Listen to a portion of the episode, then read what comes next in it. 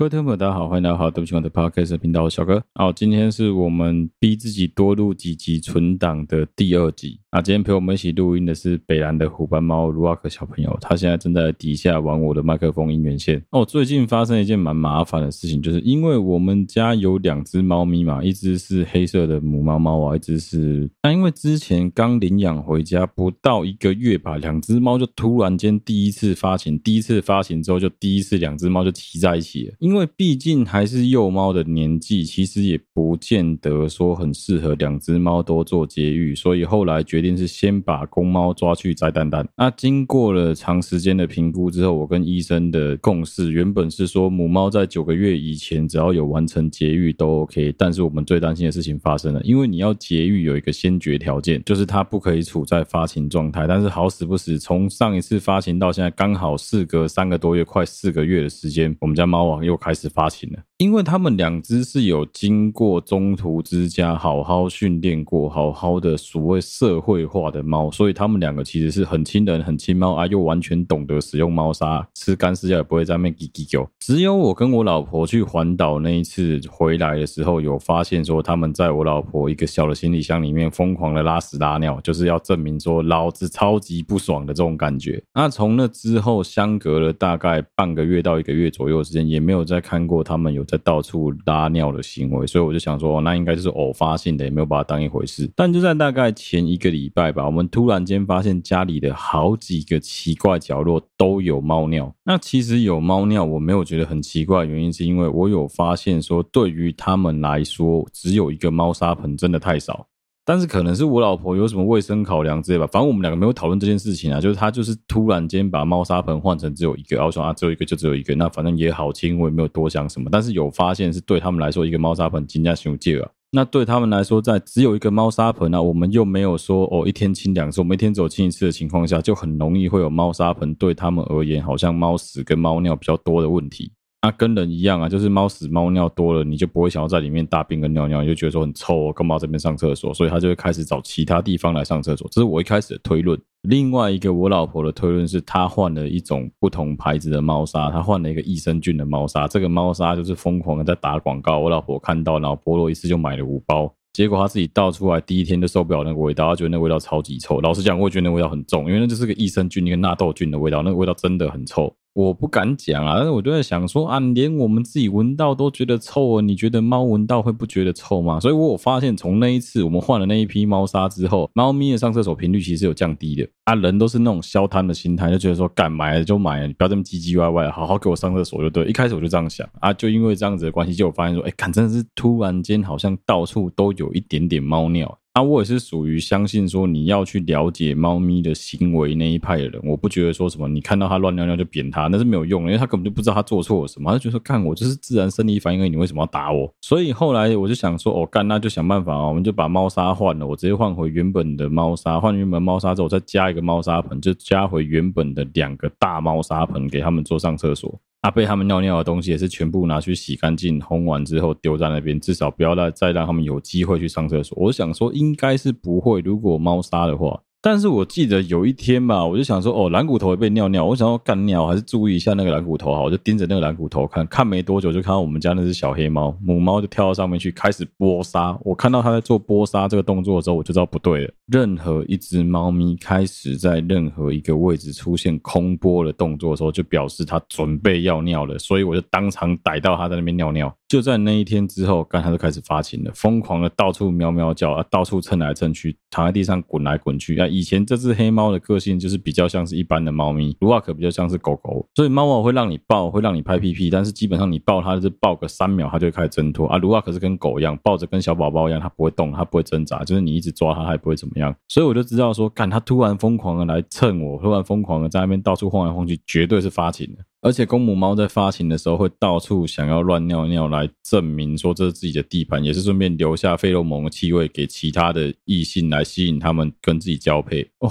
真的是噩梦一场诶，有够可怕的，真的是有点在想说，我干嘛要拖到现在还不带它去节育？有够吵，真的很吵。那个猫咪在发情的叫声，真的会让你有一种哦，真身心灵都快崩溃的感觉，尤其是半夜从一点开始一路给你叫到半夜四点。对我来说，那个痛苦程度还没有到很高，但对我老婆来说超级崩溃。为什么？因为之前是我的打呼声吵到她不能睡，现在是换猫娃整天在那边踢球，搞得她没办法睡。结果没有想到，这时候我们家的太监猫居然派上用场了。我们家这只小太监呢，他就很无奈的咬住猫娃的脖子之后开始空干。我想干 先生，你都已经没有蛋蛋了，真的不用这么委屈啦。因为他们在第一次发情的时候，其实我有故意用一些比较强制的拒止行为来阻止他们两个交配，因为那时候没办法，两只是必须要生活在一起。哦，结果这小子也很聪明诶，因为他知道说两个不可以交配，所以他虽然说他的身体、他的心底告诉他说，哦，我的欲望告诉我我可以上他，但是一旦主人靠近，我就要赶快跳开啊，因为就是你在发情当中的猫是没办法控制它自己啊，又吵又骚，在那边一直喵喵叫啊，搞到卢瓦克也是很心烦意乱，所以卢瓦克现在很聪明，他都躲在我旁边，不是说不能把他们两个隔离，而是其实你把他们两只隔离的效果并没有比较好，因为你把他们两只隔离，就有点像是你在控制猫啊来戒断它这个毒瘾的感觉一样，它在里面是疯狂的叫，疯狂的蹭，而且因为找不到同伴，找不到它的其他猫咪伙伴，它会开始一直在那乱喷尿、乱叫。我觉得这也不是一个好的方式啊！我现在想到比较好的方法，真的是偶尔丢个玩具去陪他玩啊，然后拿玩具甩出来去分散他的注意力。只有这样子做，可能对他来说是比较好啊。所以这也真的是最近很头痛的事情，就好不容易想说，哎，排到医生要带他去节育了，结果现在突然间发情，又要把时间往后延。不过接下来我就上传了哦，很有可能是我老婆自己要负责把他带去节育哦，我也没有办法，就只能这样子了啊。今天这一集要跟大家推荐一部电影，我不知道到时候上片的时候，这部电影在台湾还有没有在上映，但是如果没有的话，我很推荐大家可以等串流，因为这一部真的非常的值得你进电影院看。很多人会讲说，直男一定要聊到的话题就是克里斯多夫·洛兰的电影，没有错。我跟你讲，今天就是要推荐大家克里斯多夫·洛兰最新执导的电影《奥本海默》。如果你曾经看过《模仿游戏》的话，这一部电影在讲的东西就是美国的模仿游戏的感觉。而且我发现，其实连叙事方式都有一点点像模仿游戏的那个节奏。那当然是诺兰对于镜头的掌握，对于演员的控制，对于走位，对于整体的画面的要求都是非常精准的。在这边也可以跟大家分享一个克里斯多夫·洛兰真的很屌的地方，就是一直以来他拍电影，他都是非常讨厌使用特效的。因为你可以看到现在大部分好莱坞，不要说好莱坞了，韩国也疯疯狂用，台湾也疯狂用，香港电影也疯狂用，就是 CGI 特效。因为利用这些特效可以有效的减低很多不必要的成本。哦举个例子，好，你要拍灾难片，你要拍地球毁灭，你不可能真的把地球毁了，你也不可能真的把一个小镇炸了，这都很不实际。所以现在有很很多做法是利用电脑特效、电脑动画来做后置。所以在小罗伯·道尼跟克里斯托夫·洛兰合作这一部电影的访问当中，才会有人讲说，如果由克里斯多夫·洛兰来指导《复仇者联盟》系列的电影的话，那会变得非常的无厘头吧？很有可能到现在还在拍《钢铁人》的第二集。我先讲一个，我觉得看这一部电影，你可以先知道的事情是，这一部电影的卡司非常非常的强，它不只是只有在电影宣传里面讲到的尼奇·墨菲啊、小罗伯·道尼啊。艾米丽·布朗啊，这几个角色而已。你仔细看会发现，每一个角色都超强。有长得很像小金的雷米·马利克，还有迈特·戴蒙、乔许·哈奈特都有演。还有另外一个在许多电影都有演出，不管是在漫威也好，在《自杀突击队》里面也好，在《黑暗骑士》里面都有演出的大卫·达斯马齐连，就是《自杀突击队》里面那个圆点人啊。还有演德国科学家，以前演过那个没有耳朵的兔子里面的配角，跟我们之前有讲过的《活尸大军》跟《神偷大军》当主角的一个德国演员，叫做。马提亚斯·史维克夫，我看他英文真的讲的超级标准。这一部戏除了卡斯很强之外，另外一个是，如果你对于物理、量子力学，或是对于历史、政治史有一点点兴趣的话，你会看到一大堆当时还活着的人物。哦，这也是一个我发现我朋友都不知道的事情，就是在当时二次世界大战的时候，爱因斯坦还活着。拜托，不要闹了。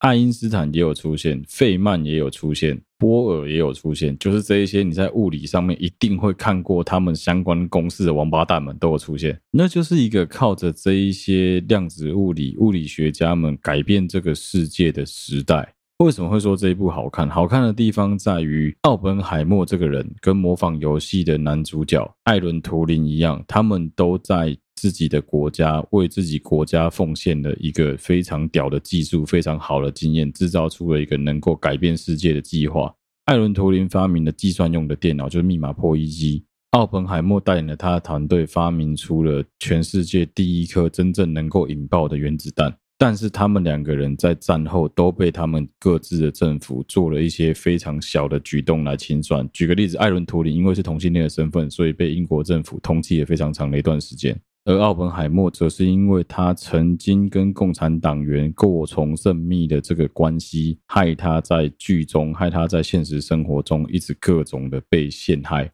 可以理解的是，以当时的背景，就是二次世界大战结束之后的背景，美国跟苏联正式进入了冷战的这种对立局势。你如果选错边站，会非常非常的惨。尤其当时的气氛就是反共到底，所以在。当时有很多知识分子曾经加入过工党，曾经加入过共产党的相关团体，加入比较偏左派的团体的人。尽管美国相当的自由，但是你会因为你曾经加入过共产党，曾经组过工会的这个背景，导致你没有办法找到一份优渥的工作，甚至有可能会因为这样子的关系，让你的工作生涯就直接只能以隐退，只能以离开这个世界、离开这个工作告终。这件事情其实对于他们两个来说都非常非常的不公平，所以我觉得，如果你对《奥本海默》这部电影有兴趣，你也看完了，但你还没有看过《模仿游戏》的话，我是很推荐你一定要去看一下《模仿游戏》。克里斯托夫·诺兰电影一直以来都有一个特色，是他很喜欢利用运镜、剪接，还有跳着叙事的这些特点来搞得观众目眩神迷、头晕目眩，那甚至是你看一次之后没办法知道说他到底在讲三小。可是我觉得。奥本海默已经算是比较好了，虽然说它还是有很多隐喻的东西，但是你应该是有办法在看完一部电影，如果你很专心的看的话，你应该是有办法在看完一部电影之后知道到底发生了什么事情。因为这些事情都是史实上真的有发生的，虽然说它是 based on true story，可能有做一些些为了剧情演变的改编，但是基本上都还是没有脱离掉这个整个历史的本质。所以这一部片算是我大推的片。当然，如果说你是一个男生，你要跟女生去约会的话，我是建议你去看芭比，不要看奥本海默，因为奥本海默可能真的会对某一些人来说会达不到。我举个例子，好，你上了一整。天的班，你已经烧脑烧了一整天了，你还要叫他在晚上吃完晚饭之后，头脑正在昏昏欲睡的状况下，跟你一起坐在电影院看快要两个半小时、接近三个小时的这种烧脑电影，我觉得对于女生来说也不是很公平。不要说对女生，对很多人来说都不是很公平。但是如果你跟我一样，真的是很喜欢诺兰的作品的话，这一部绝对不能错过。可以跟大家补充几个奥本海默这一个历史事件，就曼哈顿计划的一些小知识。啊，这算是一个冷知识吧。他们在执行曼哈顿计划的时候的总花费金额是二十亿美金。这个二十亿美金换算成现在，可能也真的就是几千几百亿的美金在花的，就为了要能够量产，能够制造出原子弹。好，问题来了，究竟日本投降是不是跟丢这两颗原子弹种了这两个香菇有直接相关？如果你去看现代各个国家的历史课本跟历史文献，绝大部分的学者专家都会告诉你说，哦，有相关，但真的是直接相关吗？老实说，我觉得不见得。为什么会说不见得？我先讲哦，战争就是一件不好的事情，所以这样子的比较其实没有什么意义的。但是我们还是必须要搞清楚，说日本是因为什么原因才投降的。日本投降的时间大家都知道嘛，就是一九四五年的八月十五日，日本的天皇对全日本的民众第一次的发表御音放送。那放送的内容就是终战诏书嘛。这个终战诏书其实很强，因为这终战诏书是写文言文。天皇在宣读的时候，一般的平民其实根本就没办法直接听懂他讲三小。简单来说，就是在告诉说大家说啊，我啊觉得说哈，世界这个局势啊，应该是波在了收束啊，错赛啊，所以说哈，我们经过了跟美国、英国、中国、苏联几个国家的共同宣言，就是在讲波茨坦宣言啊。他在讲说，人家都已经跟我们讲好了这个波茨坦宣言了，我们就应该要接受。为什么要接受？因为如果不接受的话，吼，我们就挫赛了。怎么挫赛？我们根本就不可能再继续这样战斗，再继续这样战斗下去，我们的所有平民老百姓、所有的军人们，不知道他在损失多少。这都不是我想要看到的。甚至如果再这样下去，我们整个日本、整个神州的民族、大和民族的成员们，有可能会因此招致不可磨灭的灭亡。啊，因为站在大日本帝国的立场，他们去攻击整个东南亚的诸国，对他们而言算是想要建立大东亚共荣圈，也就是他们认为那是在解放这些地区。所以他说到，就是他觉得很遗憾啊，我们吼去解放了这么多东亚的盟邦们啊，因为我们的帝国的关系，导致很多人死掉、伤亡。因为这样子的关系，我、哦、让大家承受了很多的损失，让大家承受这些灾祸，都是我心里面所不想要大家去承受的。为了要让大家过得更好，虽然说我觉得很难堪，我觉得很难难受，但我愿意忍，我可以忍下来，就为了我们接下来最后一段他讲到的是。大家放心，我们有保护住我们国家的国体，这就是他们跟波茨坦宣言里面谈到的条件，就他们认为国体不能亡，天皇不能倒。他跟他讲到这些东西，他就讲说：“哎，不要担心，大家跟我的精神跟大家同在，所以我们不会失信于整个世界。你们放心好了，我会引以为戒的。我们所有人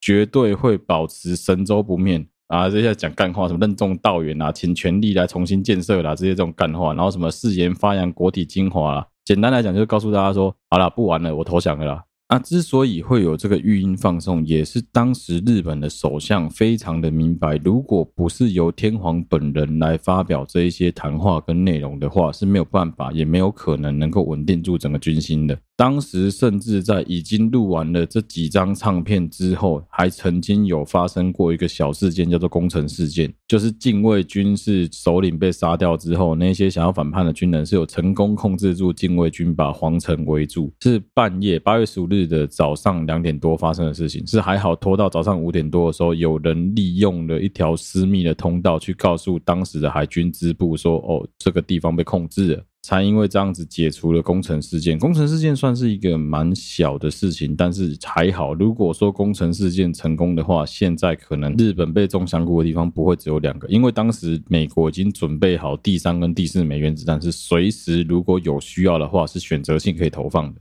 好，问题来了，为什么会讲说日本政府愿意接受波茨坦宣言投降的这一件事情，其实跟原子弹的爆炸并没有完全的相关。主要有一个最大的原因是，日本其实从一九四五年的年初开始。因为跳岛作战的关系，日本丢了很多周围的小岛，慢慢的，日本的本土进入了 B 二九轰炸机的范围以内。我可以跟大家讲一下这个 B 二九轰炸机有多厉害。B 二九轰炸机在当时的研究经费是高于曼哈顿计划，曼哈顿计划总研究经费到投入生产到能够投放是二十亿美金搞定，这包含了中间的洛斯阿拉莫斯造镇计划，包含了去买那些铀燃料去提炼出这些核弹，总共花二十亿美金。但 B 二九超同温层堡垒，光是在研发初期的阶段，还没到量产，就总共花费了三十亿美金的经费，足足比曼哈顿计划还要多百分之五十。啊，讲真的，以当时的科技，要做到让一架轰炸机能够远程飞行这么远，然后还要有自己适当的武装，还要能够有相当高的载运量，这真的是非常麻烦的一件事情。也因为这样子的关系，B 二九的投入经费是比曼哈顿计划还要更高的。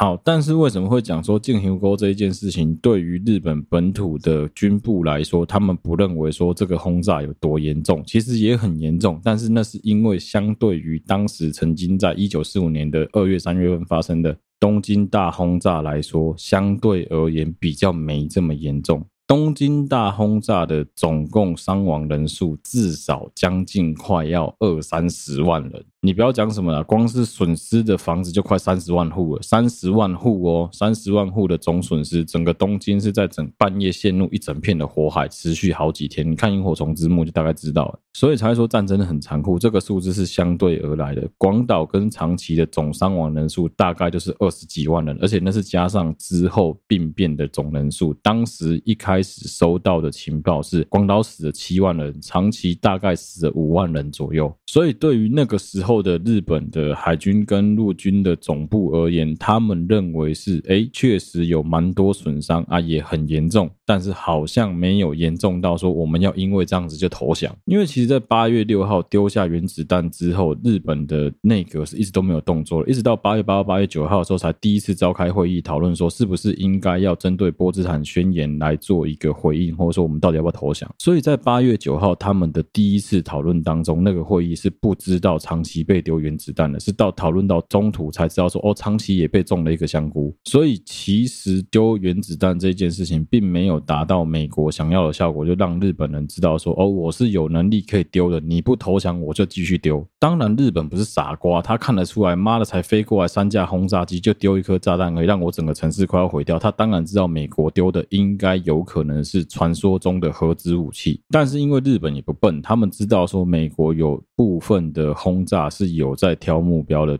举个例子好了，东京大轰炸，它有避开所有的，尽量避开医院、大学、皇都跟那些教会。所以，如果说日本真的要进行本土防卫行动，要做所谓的预算计划的话，不是没有机会。他们当时还有在想说，我们不见得会输，而且我们还有关东军在满洲，说不定可以调回本土做防卫之类。他们有很多不一样的计划，不一样的想法。那究竟什么事情是压垮骆驼的最后一根稻草，让他们在八月九号、八月十号的后续讨论当中认为？说好了，那可能真的没有机会，才把票票数拉到三比三。其实这个要回过头去看，当时日本曾经跟一个国家签订过中立条约，也就是所谓的互不侵犯条约。那就是苏联，他们在一九四一年的时候有签订一项互不侵犯条约，这个是在讲说双方在二次世界大战大部分的时间都在打各自的敌人，都在跟自己的队友盟友作战，但我们没有对抗对方。但是这个合约照理来说应该要持续有效期五年，他写的非常清楚，一九四一年四月十三到一九四六年四月十三日。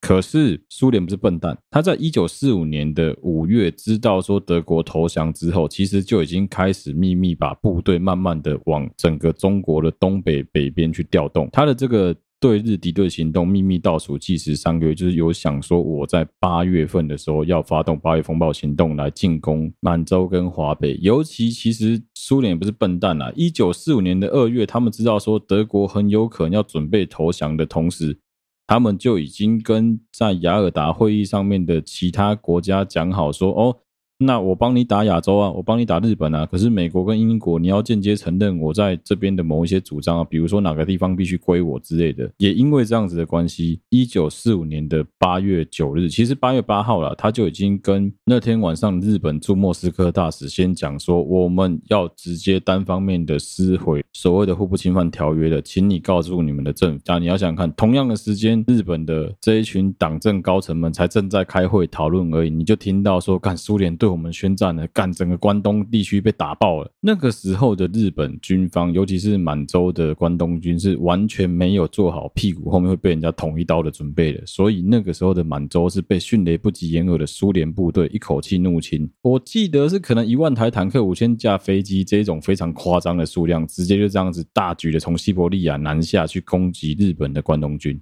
你要想哦，当时的对日战场，就是中国对日本的战场上面，日本的坦克都是那种小不拉几烂坦克，就法制的那种坦克。你要对付已经对德国打了这么久，有非常多经验，有卡秋莎火箭，有 T 三式主力战车的苏联，你要跟他正面硬刚，我觉得只有被刚爆的份啊！就是有一种很嘲讽的感觉，就终于让日本尝尝当年他们对华入侵的时候那个被人家入侵的滋味了。好，但是因为这六个家伙就是一直都没有办法。把票数搞定，一直都没有讲好，说我们到底要不要投降？就是刚刚讲的嘛，一直都是三比三。最后他们做了一件我觉得很鸟的事情。这六个人分别是陆军大臣阿南惟基、参谋总长梅津美治郎、海军军令部总长丰田富武，还有首相铃木贯太郎、外务大臣东乡茂德、海军大臣米内光政，就分成两派。前面三个人是主战派，后面三个人是主和派。那这六个人的会议足以影响将来日本的决定，但这六个家伙一直没办法达成一致的协议，最后没办法了，只好在八月九号。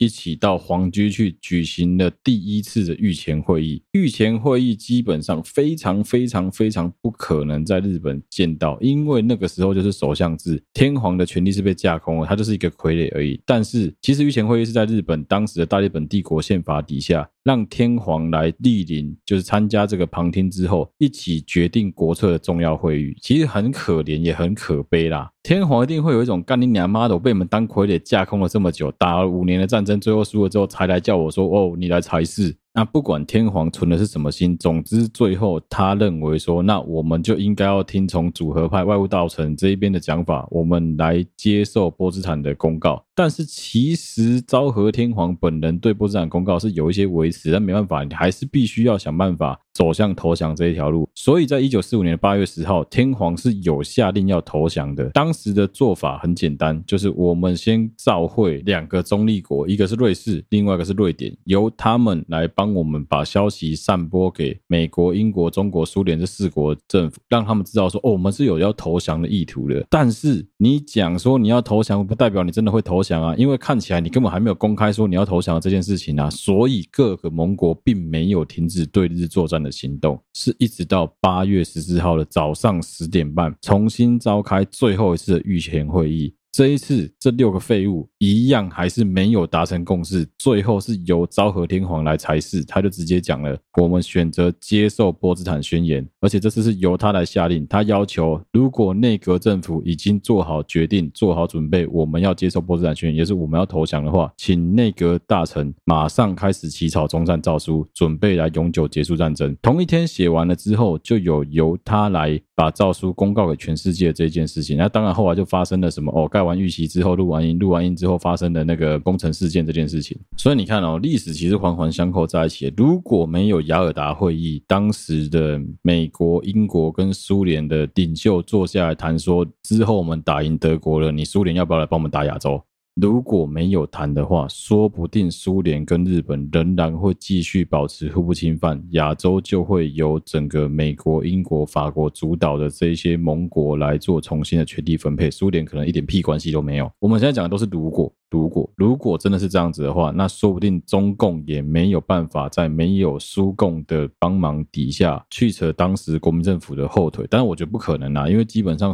中共不是笨蛋，他就会找苏共来帮忙啊。那对于苏共来说，他也不可能不去跟盟国谈条件，说哦，我之后会帮你打亚洲，但是你有部分利益要让给我哦。如果没有雅尔达会议，如果没有波茨坦宣言的话。日本可能也不会这么快投降，因为当时日本本土的气氛是有准备要做好玉碎的万全准备，他们是已经开始在召集本土的各个本土防卫队，因为当时他们的想法是，哦，冲绳都已经打起来，那很有可能有一天美国的海军陆战队还是必须要登陆九州也好，本州也好，四国也好，来跟我们做一个本土的大决战。那个时候的军部大臣是有讲过一句话，他是有说死一千万人不足惜也，因为他们认为如果死一千万人能够保住。神州这个地方保住神州不灭的话，那哪有什么啊？反正战争很残酷啦，还道歉一下。好了，对不起嘛，我不应该这么戏谑式的用种香菇来形容丢核子弹这件事。但我觉得一直讲丢原子弹很腻，也让大家听了会觉得很恐惧。但你要想的是，我这个很轻浮的一句种香菇背后是死了五万人、七万人、十二万人，所以还是要引以为戒。战争是非常的危险，也非常的恐怖，而且离我们其实没有这么的遥远啊。反正还是推荐大家，如果说你真的对这一类的剧情片有兴趣的话，可以去看一下这个烧脑神剧《奥本海默》了。好，剩下时间也不多，我们来聊一些比较简单的话题好了。虽然简单，但我觉得也不算是轻松的话题啊。这最近的主题怎么都这么硬？好，我们前面的集数有讲到突破同温层的问题，其实我觉得可以回过头来聊一聊，是为什么我们会很容易的陷入这个电子疲惫人感或是阳痿的这个问题。而且我觉得这件事情真的很难改善，主要是因为我们现在的阅听者，我们这一些受众们胃口都被养的。超级大，就我们这些受众合体起来，相当于是一只非常庞大的怪兽。这个怪兽，你想要喂它吃东西，你只是丢一颗水果是没有用的，你要把整个卡车的水果直接喂给它，才会愿意吃。你看现在有很多的 YouTuber 在上片的时候，他上片当下所下的那个标题跟封面，跟他之后流量稳定了之后的封面跟标题可能完全不一样。就是因为大家现在很喜欢搞一个 try and error 的节奏，大家很喜欢去尝试说怎么样的标题能够吸引到最多的 TA，马上进来点击，马上进来观看。为了要拼这个，有很多的影片，我个人真的慢慢的有觉得说啊，真的是看得很累，因为我看到你的标题跟点进去的东西完全的不一样。或者是刻意的用一些其实就是很接近黄标的手法来操作自己的影片。我觉得这样子的内容真的看久了很容易麻痹。我自己觉得真的是看久了非常非常容易麻痹。这也是为什么会有很多人跑去看那些什么比较慢节奏、比较疗愈系的影片，像是那种旧物修复，虽然说已经被踢爆说很多都是作假的影片，还有在丛林里面一个人生活、一个人自制建筑物这一类的，就是因为你一直去接受一些很新三色的内容，你一起去接受一些女孩子穿暴露比基尼在你面前跳个两下跳绳这种东西，看久了你就会想要妈的，我不去看 A 片。我不会讲说什么啊，一个女孩子拍一些什么比基尼开箱啊，拍一些什么沐浴啊、温泉开箱是很瞎的内容。因为老实讲，如果说她外表长得不差，身材也很好的话，那为什么我不会想说点进去看一下？但是这种影片我没办法天天看啊！你要我怎么天天看一个女生去开箱温泉，去穿着比基尼晃来晃去，很无聊，好不好？我今天去看 Fred 做菜，虽然说他讲话很干，虽然说他早期的东西就是一直疯狂的加一些我们根本买不起的奢侈食材，但是你至少可以从他的影片里面学到一些做菜的基本知识。然后其实他教的东西都很不基本，他教的东西超级进阶，但至少你能够知道一些你必须知道的相关的经验有传承下来。我觉得这算是蛮重要的一个创作者应该要想办法去达成的一个目标，也就是让你的观众、让你的 TA 能够留下来，而且他们在看你的东西的时候，他们是真的能够懂一些东西，学到一些什么东西带回去之后，他甚至可以继续拿应用。现在真的有很多的 YouTube 影片是标题跟封面都。越下越夸张，夸张到一个我真的是直接连看都不用看，我就能够猜到这个内容跟它的图文绝对是直接不符合的，我觉得超级可惜的。但没有办法，就这就是 YouTube 现在的生态啊，所以我才会说，感真的是很容易会因为这样子就导致大家电子人感跟电子阳痿，你就会更不想去看相关的内容。这也是为什么短影片 Shorts Reels 能够活得这么好的一个原因，因为你根本没办法选封面，就是叭叭叭叭叭一路一直滑过去，你就一直丢到这些垃圾的东西，然后就一直看，看完就觉得很满足、很烧脑、很无聊啊。至少你的兴趣跟你的休闲是有被满足到的哦。这种标题通常有特色，就很像是我们以前去看某一些内容农场的烂文章的标题一样，它会打一些很大的惊叹号、很大的问号、很大的叹号。原来这个什么什么什么十大什么什么什么什么不可。思议怎么怎么怎么样？我觉得最早期做，譬如说上班不要看最早做十大积极真相这一类影片的时候，我觉得都还算 OK。但现在真的有一大堆就是搞得很泛滥的标题、很烂的题材啊，做一些很无聊的素材，我觉得干好可惜哦。但我觉得对于创作者来说也很不公平的是，因为 TA 就喜欢这个东西啊，干你就爱假喷我，起假喷你，爱假塞我，起假塞，可以理解啊。因为毕竟创作者仍然是必须要想办法，这是他们的工作，他要想办法把他流量变现，最快方就是做一些。能够满足这些受众的内容。当然，在另外一个角度来看这件事情，就变得很严肃的讲，就是这一些创作者们是不是有可能有需要去负担一些所谓的 social responsibility，就社会责任的部分？我觉得很难啊，干真的很难，我自己都觉得很难。但如果说你有那个影响力的话，你真的是应该要想办法去改变一些什么，或是为这个世界做点什么。一直投放给观众你的 TA 一些乐色内容，当然相对来说你的创作是比较容易的，但是你真的觉得给人家这些东西对人人家。有任何的帮助吗？我觉得是未必啊。而且其实大家心里面也都很清楚知道这个答案嘛，就是你做这一类的比较垃圾内容的东西，就做比较内容文场的内容，对于很多人来说看久就是会疲乏，看久就会疲惫啊。那站在我的立场，我是觉得像我自己啊，我知道有很多老听众，对你们来说，听到我的声音，听到我的内容，其实对你们来说，内容可能没那么重要，重点是听到我的声音，听到说哦，我在陪你们上班的这种感觉而已。那我还是会想要让大家有机会能够在听完我内容之后，能够带一些东西回去，不管是跟你的老公、跟你的老婆、跟你的另外一半、跟你的同事、跟你的朋友稍微卖弄一下，说，哎，我今天听到一个很酷的东西。就像说今天的内容啊，我们今天在讲到说那个原子弹核爆的事情，我们讲到说，哎，日本的投降其实跟原子弹是有关系，但并非直接关系的。简单来说，对于日本宣布无条件投降而言，美国丢原子弹的这一件事情算是第二重要的原因。第一重要的原因仍然是苏联宣布撕毁互不侵犯条约，选择入侵日。当时日本所控制的整个中国东北就是伪满洲国，因为对于当时的日本而言，他已经被炸到麻痹了。看我天天都在被炸，一个东京大轰炸死了十几万人，上百万人流离失所，你就丢两颗原子弹中我个香菇。我也是能拿我怎么样？哦，最后给大家讲一下，因为根据事后分享的一些文件跟记载，会发现说，在当地的很多大型的军工厂其实是没有受到原子弹的波及的，甚至在当地的铁路是在受到原爆之后的不到一个礼拜就完整的复驶了。虽然说铁路开过的地方是满目疮痍的啦。事实上，有被摧毁的，就是当地的市中心、市区跟一些小型的工业而已。因为你大型工厂不可能在起库，一定是在市郊的地方啊，所以才会讲说，事实上，原子弹在。广岛跟长崎丢下来的这两件事情，对于日本帝国到底应不应该投降，或是会不会因为这样就投降来说，影响是相对的，而不是绝对。因为讲真的，也没有人可以保证说美国不会突然 k 攻，突然起干，就我干，我把你的整个政经中枢，我直接选择把皇居炸，我直接选择把你陆军跟海军的参谋本部直接炸烂，也不是不可能啊。所以就是因为这样子的关系，当时日本的气氛确实是很诡谲的，绝大多数的。军方的人都认为说，我们应该继续打，但是你对于一个比较懂得政治局势的人来说，就知道这没有什么好打的，哪有什么好打，一定输的啊。接下来要的是我们要如何输的漂亮，如何输的有尊严而已啊。哦，好了，最后剩 最后的五分钟，跟大家聊一聊最近我观察到的新闻媒体又在搞事的小小社会观察了。最近连续好几个台风要来台湾嘛，就要么什么差点登陆，要么没有登陆，要么扫过去啊，有放台风假没放台风假，我觉得这都无所谓。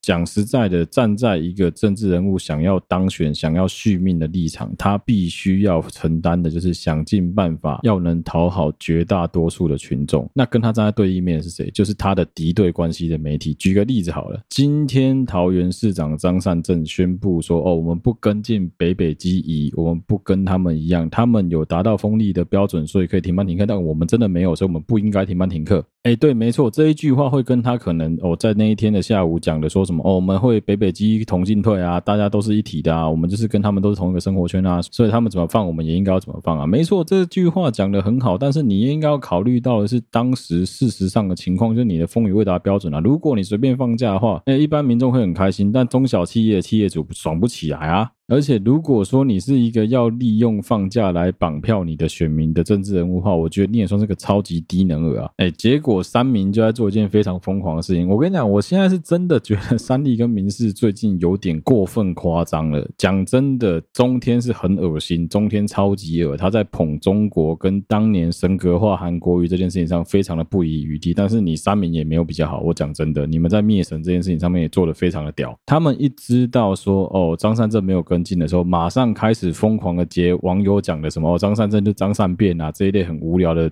网络上乡民留言当做是他的一个新闻。除了这个之外哦，他们干真是超无耻的。他们跑去龟山跟林口的交界画了一条线，说：“你看，以中山高为界，中山高以北的林口、新北市是放假的，但是中山高以南桃园龟山因为是桃园，所以没有办法放假。哦，同一个地方隔着一条高速公路，两样情，真的是会忍不住想说：好了啦，不要再玩这一套了，很无聊，真的很无聊哎。”而且这真的很有效，你知道吗？因为这会有效率的去挑衅到很多桃园人，说干真的啊，妈的，为什么我们要上班？白痴啊！我你怎么不讲竹苗中彰投云嘉南高屏全部都要上班？你去水到一个台风假，对啦，是很爽啊，就是能够无风无雨，好好平平安安在家里生活，当然很好啦。可是事实就是你没有达到那个中央气象局定定的风雨标准，你真的有必要放这个假吗？我是觉得蛮存疑的啦。然后第二个，我觉得他们真的很夸张的地方是，他们马上去。去找了一个新闻，刚好放台风假那一天，桃园没放假嘛？而在桃园市的境内，有一台工程车，上面载着四个泰国籍的移工跟两个台湾籍的包商，他们好像是要去山里面的产业道路做高压电塔的维修跟迁移的包商。因为山上金架起天雨路滑，而且那个产业道路，你去看照片就知道，干那个真的超级窄，视线也不好。天雨路滑的情况下，整台车翻掉了，那导致到昨天为止是有四个人往生的。这件事情被他们三名的媒体渲染成疑似因为台风天风雨交加、天雨路滑、视线不好的关系，导致这一台载着六个人的工程车翻落到山谷底下，才有四个人死亡。哎，看很会写，很聪明哎，他就是直接在提示你。说，你看，你看，就是因为桃园市的市长张善变先生没有放假的关系，他们那一天必须要到山里里面去工作。如果有放假，他们就不会死了。你要确定呢？明明其他新闻台，我忘记三明那个时候有没有，但我看台视的时候，台视其实有特别讲到。明明当天台电的施工处是有告知包商说，我们当天是停工的，我们当天是不用上去施工的啊。我们今天不管说台电是不是在推，就是不管说他们是不是其实根本就从来不会去 approve 说哦，你要施工你要跟我讲，说不定没有。但是如果今天当天的申请是不需要工程的状态下，他们到山上去，那你怎么不能讲说是因为包商自己想说便宜行事，我们赶快去把工程赶完，赶工的关系，所以才出事？那是不是有一个可能是，如果今天 even 放台风假啊，反正放了我们还是要刮洗的，哎，天气加好点，可以应该别安那吧？不是很多人都这样子吗？就便宜行事啊，应该不会怎么样吧？哎，你不能把人家的便宜行事怪罪在张善政没有放台风假，我觉得超白痴的好不好？哎，最近三民真的很操蛋，他们很常发生同一件事情，只要是颜色对的，发生在对的县市，干一点事情都没有；但只要发生在蓝的县市，全部有事。不是啊，真的要平衡报道啦，这个是媒体最重要的一个权责，跟媒体最重。要的一个责任啊，这很重要啊！真的不要搞一只手伸出去，然后一直疯狂的在臭中天、臭红媒、表中国啊，一边又在那边偷用西瓜视频、偷用一些中国的短影片，然后来当做是一个新闻，这真的不是一个好的手法啦。哦，另外就是赖新闻底下的留言都很凶，哎，干真的超级凶了。我最近真的看到觉得超级好笑，每一个留言都凶到爆炸，不知道凶啥小。我不知道是不是因为那边的留言相对来说比较匿名啊，就会有很多疯子在那边留一些我看了。之后就什么哦，绿共吃屎哦，红区去死之类的这种东西，要说干什么？每个人都叫人家去死，每个人都叫人家吃屎啊，好凶哦，真的超凶的。看完就觉得说，干到底是发生了什么事情啊？如果说你想要快速的获得娱乐的话，如果说你想要快速的获得说看到人家崩溃的话，真的可以考虑去看一下赖的新闻底下的留言，很有趣。那新闻也没有怎样哦，底下的人崩溃成一片，就是会有很多来胡言乱语，真的听不懂他在讲三小，我真的完全看不懂他在写什么的人，干超有趣的。好啦，今天这一集的节目内容虽然说有一点点的混乱，但是还是希望大家能够多多担待。谢谢大家收听，好，对不起我的 Podcast 频道，我是小哥，我们下期再见啦！如果喜欢我们的节目的话，欢迎到我们 Facebook 粉丝团跟 Instagram 的粉丝专页上面去按赞、追踪、留言，有任何最新消息在上面发布。不论你使用的是任何一个 Podcast 的平台，都欢迎在上面帮我们按赞、追踪或分享给周围所有的朋友。再次谢谢大家收听，好，对不起我的 Podcast 的频道，我是小哥，我们下期再见啦，大家拜拜。